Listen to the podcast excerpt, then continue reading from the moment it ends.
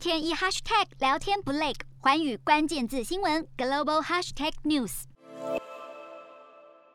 俄罗斯联邦安全会议秘书长帕特鲁舍夫在二十四号受访表示，为了实现在乌克兰的军事目标，不会设定任何最后期限，暗示了乌俄战争恐怕要继续延长。帕特鲁舍夫还声称要百分之百根除纳粹主义，而历史真相会站在俄罗斯这一方。与此同时，俄军在乌东的卢甘斯克地区发射榴弹炮，弹壳当中还特地填塞了战争文宣，要用炮火说服当地人及早投降。俄罗斯国防部还表示，正在刻意放缓军队攻击，好让平民能够顺利撤离。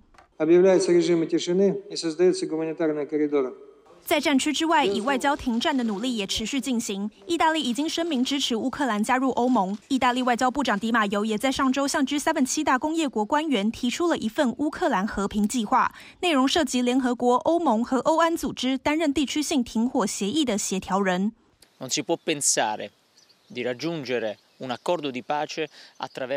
不过，克里姆林宫对此回应，目前没有收到意大利所谓的和平计划，希望对方透过外交管道提供，才能够了解内容。